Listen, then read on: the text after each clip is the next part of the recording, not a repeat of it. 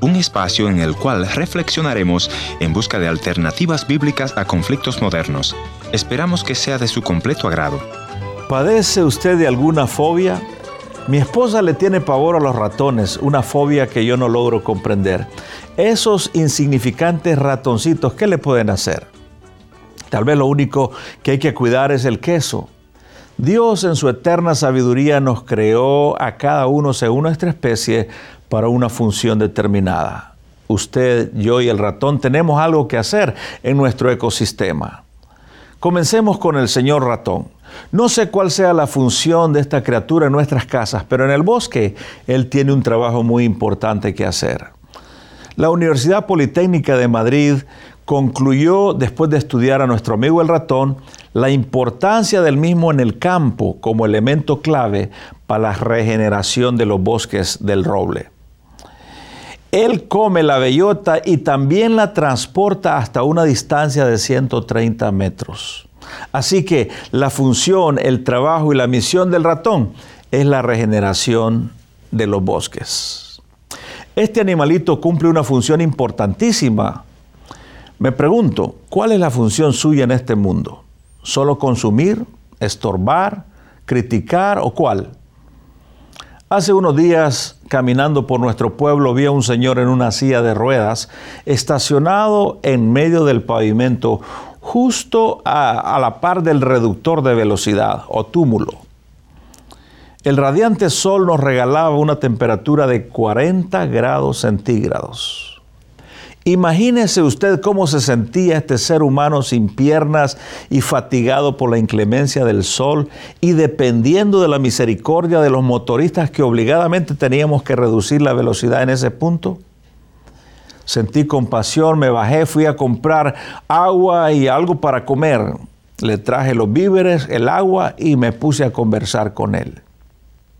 Mi amigo me dice, yo todavía tengo una esposa y una hija pequeña que mantener y eso, y aquí uso sus propias palabras, eso me obliga a trabajar pidiendo en las calles. No es fácil, me dijo.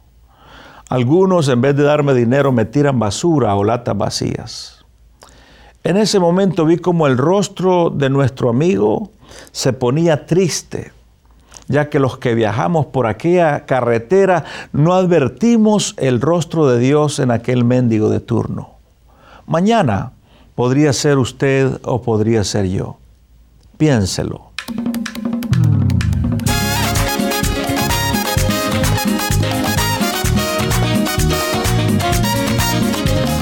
Temas que otros callan. Bienvenido al encuentro de hoy. Yo soy tu amigo Ernesto Pinto. Hoy regresamos a Guatemala para conversar con mi amigo Carlos Vargas, que me dice que un ciego le mostró la vida de Dios. Carlos tuvo que salir de su natal Guatemala. Bienvenido Carlos y cuéntanos, ¿por qué tienes que salir de tu tierra? Bueno, hace unos casi cinco décadas salí huyendo de la guerrilla, la guerra que se peleaba en nuestro país Eras un adolescente en ese momento, me imagino. Tenía 16 años de edad. Wow. Eh, salí con un sueño, eh, sueño de prosperidad, y llegué al país correcto. Llegué a Estados Unidos. Allá, me convertí en un empresario y a los cuatro años conocí a Jesucristo. Era un buen trabajador, eso me apoyó mucho. La gente, caí bien, eh, la gente americana tenía los brazos abiertos para buenos trabajadores. ¿Y qué tipo de trabajo comenzaste haciendo? Empecé a trabajar con joya, aprendí a hacerla desde el comienzo hasta el final. Como un joyero. Un joyero y trabajaba en una empresa que empleaba casi dos mil personas. Mm. Luego me convertí en un jefe y llegó el día en que quise ser mi propio... Tener tu propio negocio. Propio jefe. ¿Y cómo te fue con esa aventura de empresa? Muy bien. Desde bueno, solo cuatro años trabajé allá para otras personas. De ahí he sido un empresario que Dios ha bendecido mucho. ¿A los cuántos años te convertiste en un empresario? A la edad de 20 años. O sea, cuatro años nada más te tomó esa... Cuatro años. Lo más lindo sucedió en el comienzo de mi vida empresarial, que conocí a Jesucristo. Creo que fue lo más grande que ha pasado en mi vida. El mejor negocio que he hecho es entregar mi vida a Jesucristo. Tu amor. Siento que fuerte soy. Con tu amor, sé que solo no estoy. ¿Qué pasaba en tu corazón, qué pasaba en tu mente antes de ese momento en que decís voy a... Bueno, eh, vivía como cualquier joven. Me gustaban los clubes, me gustaba salir. Mi hermano conoció a Jesucristo antes que yo. Y me dijo, vamos a la iglesia. Y le dije, vamos a la iglesia si vos vas conmigo al club. Fue otro negocio. Un negocio. Yo conocí a Jesucristo esa noche y ya no fuimos al club. Ese fue mi comienzo. ¿Qué pasó en tu corazón ese día cuando le decís al Señor Jesucristo, bienvenido a mi corazón? Eh, se llenó un vacío que había en mí. Lo mismo mi esposa, los dos eh, pasamos del mismo día y empezamos a servir a Dios. Diría servir a Dios, pero creo que Él me servía a mí, no le servía yo a Él. Mis primeros años en el Evangelio, yo decía que servía al Señor, no, Él me estaba sirviendo a mí. ¿Eso qué edad tenías en esa época? Eh, cuando conocí a Jesucristo, 20 años, O sea, ya a los 20 años estabas casado entonces. casado, Te casaste muy joven. joven, sí. Sí. ¿Y qué tal ha sido la vida matrimonial? Excelente. Lo haría con la misma 20 Te vol- veces más. Te volverías a casar. Con la misma, 20 veces más. Siempre le pregunto a nuestros invitados, ¿cuál fue la primera oración que le hacen a Dios en ese momento que están entregando su vida? ¿Qué tú le dijiste a Dios? que perdonara nuestros pecados y que queríamos una vida nueva. Queríamos eh, conocer a ese Dios del que todos hablan. Lo lindo fue que me decías que tu esposa también estaba ahí a la par tuya, A la par ahora, mía. buscando la presencia del Señor. Sí. Eso es algo maravilloso, me imagino, eh, aceptar a Jesucristo juntos y caminar juntos en la fe, ¿no? Juntos eh, llegamos al Evangelio, juntos hemos alcanzado las metas que hemos alcanzado. Somos empresarios los dos. Mi esposa es nacida en Estados Unidos, yo soy nacido aquí, pero hicimos un good match. ¿Por qué?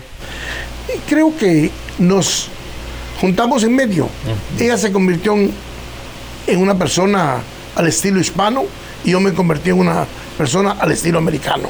Y entonces podemos desenvolvernos en los dos idiomas. ¿Cuáles son los desafíos que han tenido ustedes en el matrimonio para servir al Señor? Ah, En el comienzo la religión, solo nos enseñaban lo que no se podía hacer, pero nunca nos enseñaron lo que se podía hacer. sí se podía hacer. Estudiamos en Instituto de Teología, me gradué de ahí, salí de ahí y solo sabía enviar gente para el cielo, pero no sabía cómo guiar gente aquí en la tierra. Entonces mi desafío más grande fue la religión en el comienzo. La religión, religión muy cuadrada, El legalismo, todos los problemas que enfrentamos en nuestras... el legalismo especial, porque eh, jóvenes queremos, si vamos a dejar de hacer algo, queremos que nos ocupen en otra cosa. Y solo era, no se puede esto, no se puede esto. Eso fue lo peor para nosotros. ¿Qué significó para Carlos a los 20 años decirle, Cristo, gracias por venir a mi corazón? ¿Qué significa Cristo para ti? Y significa lo más grande de mi vida. El regalo más grande que yo he recibido en mi vida es que Cristo viniera a morar a mi vida y la de mi esposa. La mayor parte de los que nos casamos en ese mes hoy están divorciados. Yo sigo feliz con la misma mujer que Dios me dio. Dios me la dio porque me la dio hasta de otro idioma o de otra raza. Hoy me levanté y en el cielo encontré algo que me hizo creer. Palabras de amor llenas de emoción en las nubes pude ver. Eh, después de 17, más de 20 años en Estados Unidos y un empresario que lo tenía todo, eh, llegó una enfermedad a mi, a mi cuerpo Tu cuerpo. que tiene que ver con parálisis. Llegué a que ya no podía caminar, no podía usar mis manos y decidí regresar al país donde nací, a morirme o a ver si aquí encontraba la cura. Regresé más pobre de como me fui. Puedo decir que lo único que tenía cuando regresé era dinero, pero no tenía ni siquiera sueños. Wow. Lo había perdido todo. No tenía salud, no había felicidad, no había nada. Tenía a Jesucristo en mi corazón, pero no sé, no le pedía al Señor lo suficiente para que me sanara. Oró mucha gente por mí, pero Dios no hizo el milagro. Y regreso aquí peor de como me fui, a una pequeña covacha, una un pequeño cuarto hecho de madera, donde me escondía de la gente. Y un día, no sé cómo, una jovencita de 12 años llevó un ciego a pedirme limosna. Mm. Y ahí fue el cambio. Porque me puse a pensar que al ciego se le iba a acabar. Lo tomó esa niña de mi bolsa porque ni siquiera podía sacar el dinero de la bolsa. Estabas paralizado. Paralizado. Y después de que se fue, empecé a orarle a Dios a pedirle perdón por la gente que había dejado atrás. Por los pobres, por los marginados. Sí, a decirle que quería caminar otra vez. A decirle, Dios mío, levántame de aquí y me dedico a esto.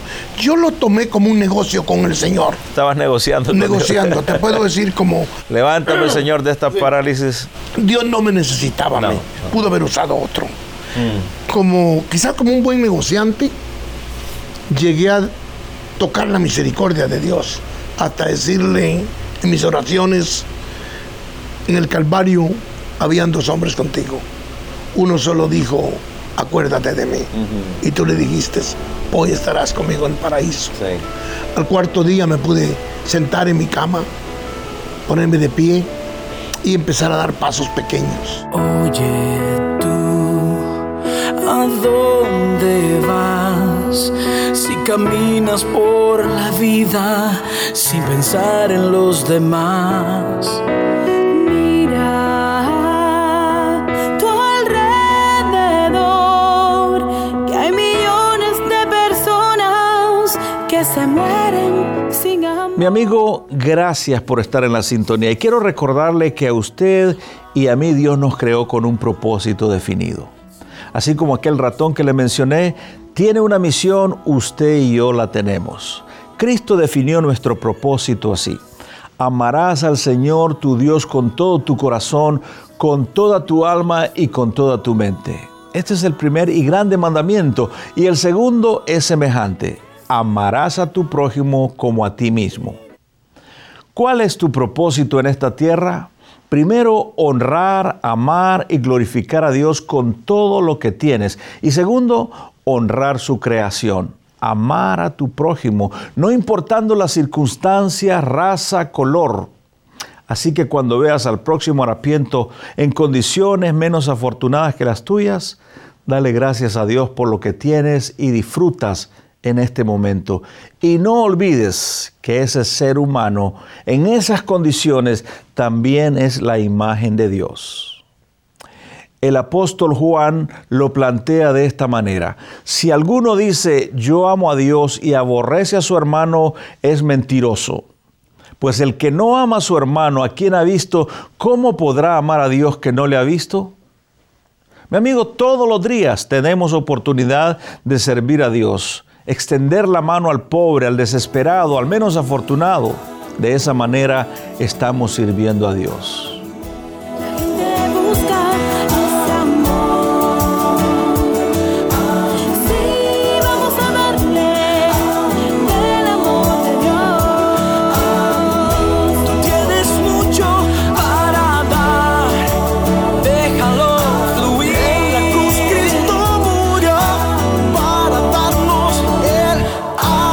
Gracias por haber sido parte del encuentro de hoy. Le voy a agradecer que me escriba a info.encuentro.ca.